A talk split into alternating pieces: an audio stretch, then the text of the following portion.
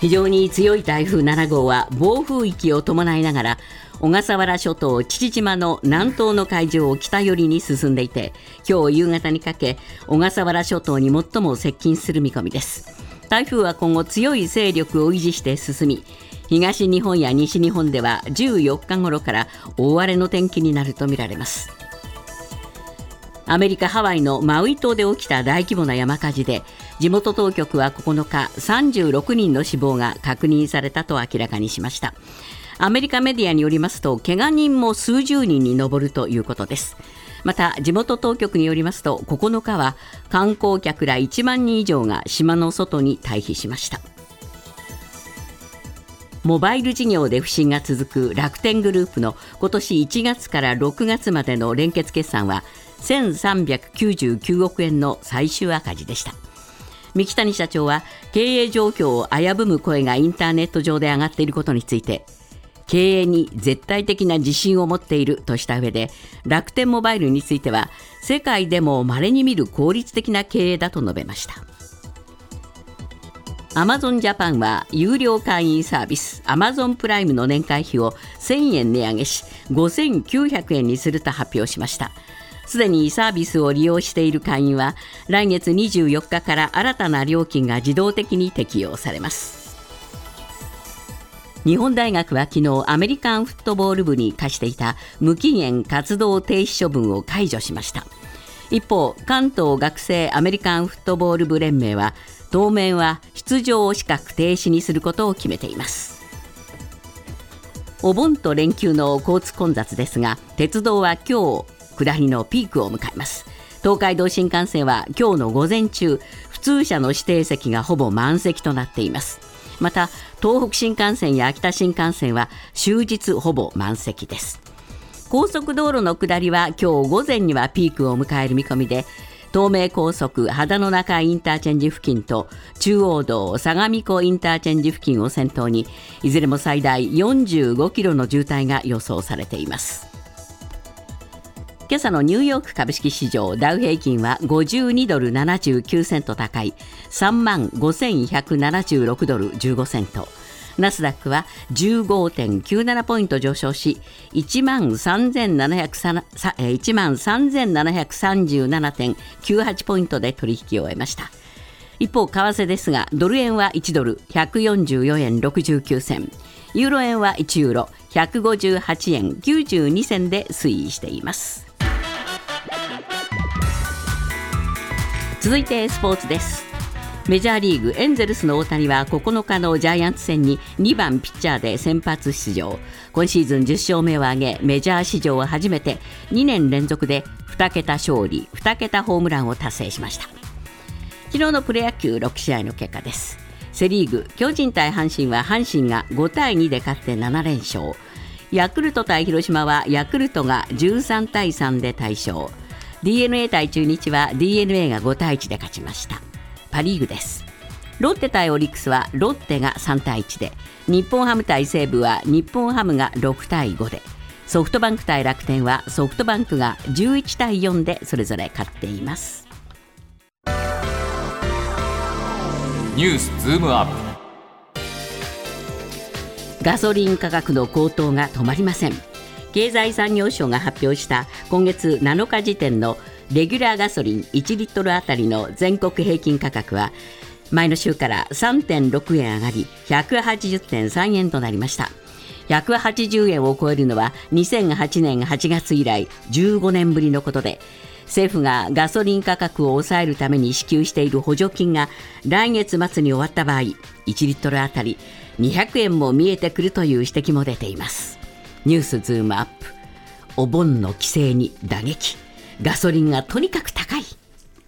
今日のコメンテーターは伊藤洋一さんです、はい、まあ徐々に徐々にという感じではあったんですが、ね、一時下がってたじゃないですか、えー、だから知らないうちにねじわじわじわっと上がってきてね、ね、僕もこの前ガソリンスタンド行ったらえっと思いましたね。いやねどうしちゃったんだろうと思いますよね。ねうん、これどうでしょうね伊藤さん先ほど200円って話をされてましたけど、はいえ。ー、まあ廃屋の場合ですかね。廃屋の場合は200円に行っているところがもう都内でもあります。で高速道路のサービスエリアにあるガソリンスタンドでは、レギュラーも200円になったという SNS での報告があります。そうか。でそれ今どうなってるかというとですねさっき遠藤さん180.3でしたよとこう言ってくれたんですけれども、えーこれレギュラーのね平均です7日ね。ですよね。えで資源エネルギー庁はですね、はい。今あの補助金出してるじゃないですか、経産省がね、はい。で補助金がない場合のガソリン店頭価格は14日時点ではえ195.5円ですよって言ってるんですよ、14日時点ね。えーということはあと4円50銭上がると200円っていうことになりますよね、そうです。レギュラーが。レギュラーですよね、これ。はいはい。はいえ。で、これだから伊藤、伊藤リサーチアドバイザアドバイザリーっていうね、僕じゃないですよ、はい。えーそういう会社の伊藤代表はですね、え原油がもう一段上昇すれば200円も見えてくるとそうか、こうしていてですね、えー全国平均200円だと考えると、まあ、まあ、場所によって違うんですね、千葉がちょっと安いとかね、東京がちょっと高いとかあるんだけれども、えーレギュラーが200円、廃屋が250円といった時代も来るかも、え今、唾飲んでましたね、森口さん。いやこれだって大変でしょう。そうですねえなんでこんなになっちゃうのかっていうのを少しですね背景として説明していただけます？はい一つはね、やっぱりあのサウジアラビアがアメリカの言う通りに動かなくなったっていうのが大きいですね。というのはあの、サウジアラビアってずっとあ我々がサウジに原油を頼っていた頃は、アメリカのまあまあ言うなり同盟国。はいであんまり高いから下げてよって言うと増産してたんだけど、サウジはですね、アメリカ離れして、例えばイランと仲良くするについても、中国の仲介を受け入れたりしてるじゃないですか。ね。このね、バイデンさんの言うこと聞かないんですよ。はいで、最近何したかっていうと、100万バレルの減産を継続しますとこう発表して、それによって世界の原油価格がどんと上がっちゃったとはいいうところで、だから一時100ドルだったのが60ドルに下がって、ああ、落ち着いたなと思ったらまた80何ドルに上がってきてるっていうのが現状なんですよね。なるほど。それを受けて国内価格も上がっているっていうことですよね。まあやっぱりこういうそのお原油のおせあの主生産国がですね、はいこうやってえー絞っちゃうわけですから、そうですよね。そりゃ使う側はたまりませんよね。そうですよね、あとロシアとウクライナの紛争がですね、黒海とかに広がってきていて、はい。ロシア産の原油もなかなか世界市場に出てこないのではないかという供給懸念もあるんですね。なるほどえーだからその供給サイドがそうですよってことと、今の日本のガソリン価格ってええ、補助金が入ってるんで、今の価格なんですよ。で、それがですね、政府は9月末に終わりにしますよって言ってるんですね。ですね。でそうすると、いや、本当に現実的にですね、あのレギュラー、リッターえー200円っていうのがですね、目に見えてきちゃうという、そういうことになってますよね。こんな状況でも政府は予定通り補助金やめますかいね。やー、どうなんでしょうかね、まあ、あのいやまあ支持率低いんで、じゃあもう1か月、2か月って言い出すかもしれないんですけれども、まあ、とにかくそれは補助金付けで、日本が国として産油国に払ってるお金は変わらないのですで。ね。まあ、だから岸田さんがどうするのかね、え内閣改造もするらしいんだけど、そこら辺非常に大きなポイントになりますね。これだけど、もうガソリンだけじゃない問題につながりますよね。あのねあの、エネルギーのその大元じゃないですか、原油ってね、はい。で、そこが上がってきてるわけなので、えだから、まあ、一つはサウジアラビアが今の減産方針を変えてくれるっていうのが一つだし、はい。ロシアとウクライナの国海をめぐる紛争がですね少し下火にならないと、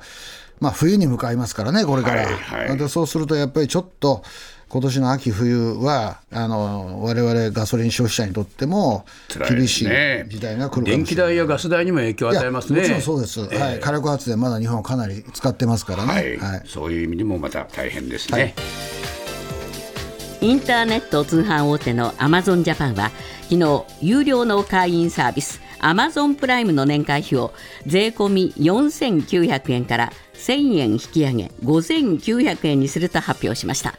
国内での値上げは4年ぶりとなりますが輸送を中心とした人件費のコスト上昇などに対応する狙いとみられます。ニュースズームアップ。アマゾンプライム値上げ。その背景には何が？安子さんははい。アマゾンプライムの会員ですね。そうです。ああよく利用します。そうですね。となると1000円値上げ。はい。まあよく使うからなとも思いますがあ まあね許容、はい許容ね。まあただ1000円いきなりっていうのはちょっとね結構やっぱりちょっとびっくりしますね上がったなっていう印象がありますよね。伊藤さんこれ、結構大勢会員がいますから影響大きいですよね。そうですね、まあ、アマゾンはですね、あのプライムの会員数や利用者数についてね、基本的には開示していないんですよ。えでもデータとしてはですね、はい。あのえーバリューズっていうところがですね、データ分析していて、アマゾンの7月の日本における利用者数は3590万人。ーこれはアマゾン自体のそうそうそう、でかいでしょ、やっぱり。えーとプライマ会員どのぐらいいるのかなと思いますが、大体ね、44.4%らしいです。だから半分は安子さんみたいに、あ実は僕もそうなんですけど、会員ですよと。そういうことになりますね。そうすると、まあ、あ1000円上がるのかという話になりますが、そうですね。伊藤さん、このお値上げの背景は何がありますか？いや、あのね、えー理由はいくつかあって、あのやっぱり人件費とかですね、はい。あのコスト、いろいろなコストが上昇してる、まあ、それはそうですよね、そそうですね。他のもの上がっているんで、まあ、会員を会員費を上げようということなんでしょう。で安子さんはねあの、私、よく使うんでということを言言ってらっしゃるんだけど、僕はね、アマゾンプライムがタダで見れるっていうのがね、なかなかいいなと、えこの前もね、WBC の動画見てね、楽しみましたけれども、まあ、僕もまあ許容派かな、どっちかというとね。はいはいはい。まあ、そういう意味で言うと、これ、えー、5900円が高いか安いかっていう話なんですが、はい。伊藤さん、これ、世界に比べると、これはね。のアマゾンの年会費って日本安いんですって？すごく安いです。で、現在、アメリカの年会費はですね、139ドルになってて、これはおよそですね、日本円にすると2万円なんですよ。2万円ですよ。2万円。今4900円ですからね。それ、ずいぶん差があるな。ずいぶん4分の1ぐらいね。だから、あとね、イギリスではね、95ポンドなので、およそ1万、えー7000円。で、これも日本よりはるかに高いわけでしょ。そうですだからね。そうすると、あプライム、あアマゾンは日本を融合してくれるのかということではなくてですね、実はこれは競争相手が日本にはいるからですよね。はあはあ、楽天です。楽天ですね。楽天です。これがですね、えー楽天グループの通販サイト、楽天市場は3200万人の万人の会員を抱えてるんですよ。さっきね、3590万人ーあ、だったでしょ。言いましたね。こうしてんですよ。こうしてますね。だから、安易に値上げすると、ドドドドドドッと楽天に移っちゃうんじゃなるほと。ど。これがおやっぱり大きいですよね。伊藤さんは両方の会員でしょ？あ僕はね、使い分けてます。はうんあの両方、値段を比べることもあるんだけど、あこっちにはないものがこっちにはあるとかね、あ、楽天にあるものは何です？楽天にあるものはソフあの IT 系が強いですよね。で僕はアマゾンはどちらかというと、水系を買うんですよ。で水運ぶの面倒じゃないですか、アマゾンに運んでもらって、実はスタジオに入ってくる前もポチ ポチりました。あのーポイントというのも,、のもですね、はい。楽天などは結構積極的に楽天はね、やってますよね。僕はね、あのポイントってあんまり気にはし気にしないんですけど、なんか月曜日の人と違ってね、あのね、ほとんど気にしないんだけど、楽天ポイントはね、あのまあ、別に宣伝するわけじゃないんだけど、すごくたまるんですよ。で旅行に行くにもね、楽天楽天トラベルとかあるじゃないですか、はいはい。便利なので。ど。っちかっていうと楽天優先の男ですね。アマゾンは楽天にないものを買うと、なるほど、うん。だから競争させてるんですよ、僕は。そうなるとやっぱりアマゾンもプライム会員のお会費をそう極端に上げるってわけにはいかなくなってアメリカやイギリスはもうアマゾン天下ですから。はい。あーまあね、値上げしたってお前らついてくるだろっていう そういうところがあるんだけど、日本は楽天を、ね、あのあのあの決算あんまり良くなかったらしいんだけど、まあそうね。頑張ってもらって、あのまあ、ヤヤフーショッピングもありますしね、はいそうなんですえーヨドバシドットコムもありますしね、やっぱり競争相手多いですいや、よね。多いです、日本は。えーもう何でもそうなんですけど、日本は競争相手多いんですよ。はい、まあそれはだけど、に 我々ユーザーにとってはいいことですよね。いいことなんですけれども、だってアメリカ2万円で2000日本、今度5900円じゃないですか、えもしかしたらまだ上がるかもしれないよっていう伏線はありますよね。そうですね、ロシアの首都モスクワ近郊では9日から10日にかけ工場の爆発で70人以上が死傷。幹線道路沿いの火災なども相次いで伝えられウクライナ、ロシア双方の無人機による攻防が激化しています。一方、ポーランドは侵略者に対する牽制を目的として隣国ベラルーシとの国境におよそ1万人の軍隊を派遣する計画を明らかにしました。ニュースズームアップ。ドローンによる攻防激化。そしてポーランドの目的は？伊藤さん、まあ、番組でもたびたび取り上げていますが、はいはい、これはいよいよウクライナだけではなくて、ロシア国内が戦場になりつつあるという、ね、そうですよね、これはもう全くあのプーチンが予想しなかった事態なんでしょうね、はい、で我々はウクライナを侵略するけれども、まあ、特別軍事作戦を行うけれども、ウクライナが我々にあの攻め入ってくるようなことはないだろうって言われたら、あのウクライナの大きな橋やまずやられて。えーえー、軍艦やられて、で今は市街地がやられているとい。う状況になって、はい、これはやっぱりあのなんていうのかね戦争の様相が変わってきたという印象がしますよね。そうですね、はい。まあこれ、どうなんでしょうか、ドローンが、まあ、その両国ともに活動するわけですけれども、はい、このドローン開発競争になっちゃってるんですかね。そうなんですよね、えー、まあ、ドローンっていうのは、まあえ1機1500万とかね、はい、えー、そこら辺でできるものが多くて、えー、突撃型が多いじゃないですか、それで大量にそのなんていうのかな、発信させると、防空システムうまく働かないようなところがあって、えー、結構、その撃ち落としてもまた破片が落ちてきて、それでビルがやられるとかね、だからモスクワなんかがやられるって、われわれから信じられないわけですよね、ね。ウクライナの国境からもうかなり遠いわけだし、でも2つ説があって、ウクライナが非常に高性能なですね、えー、ドローンを、うん。えー、民間やなんかに、えー、そのネットで資金教室を頼るね、はい、ユナイテッド24っていうのを設立して、そこで金集めて、えー、えー、どんどんドローン作ってるんじゃないかっていう話があってですね、すね今月4日時点でドローンおよそ4100機、うん、水上ドローン18隻を購入したということになっているので、4100って結構大きいですよね、はい、だからウクライナは新たな武器としてドローンを抱えてますと、はい、それに対してロシアも、えー、ウクライナのあの東部の都市を攻めるのにドローンを使っているという、まあ、ドローン戦争みたいなことですね。すね。両方で国産を開発し合ってるってことになりますか？えー、どうなんでしょうか、こういう形になってくるとですね、はい。まあ、ちょっといつまでもそう続けられないんじゃないかっていう気もしないではないけれども、ね、逆に言うと結果ですか？えー、僕は激化すると思いますね。というのは、戦線が動かずに、お互いにその直接的にドローンで攻撃してるってことになるわけじゃないですか、はい、そうするとね、防空システムを働かして撃ち落としたって言ってるけど、何機は生き残るわけで、やっぱりロシアでも民間人の死傷者が増えてくる、はい、それに対して、ウクライナに対して、まあ、究極の武器使おうとかいう説もあるんだけども、はい、それはまだあのプーチンは決断できてないと思うんですよね。でそうすると我々が見なきゃいけないのは、この戦争が、ウクライナとロシアの戦争が、局面が変わってきて、あのドローン戦争がいつかもっと大きなものに拡大する危険性があるんじゃないかということは念頭に置いとかなきゃいけないと思いますね。そう、ねはい、そうした中で、ポーランドが動きました。そうですね、ポーランドはですね、国境に1万人の軍隊を派遣したと、どことの国境に派遣したかというと、ベラルーシですね、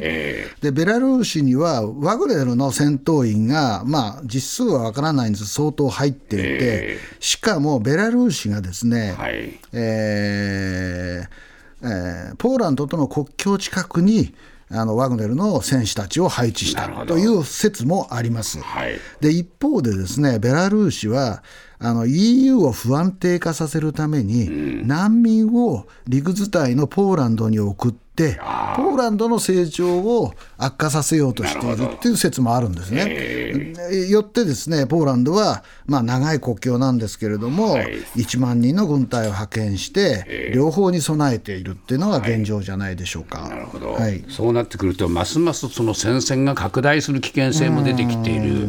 それからまあ一番気になるのは、核というものをどういうふうにね、ロシアが考えるかっていうところですよね,、メドベージェフなんかね、また相変わらず核使う、核使うってね、口軽く言ってますけれども、やっぱり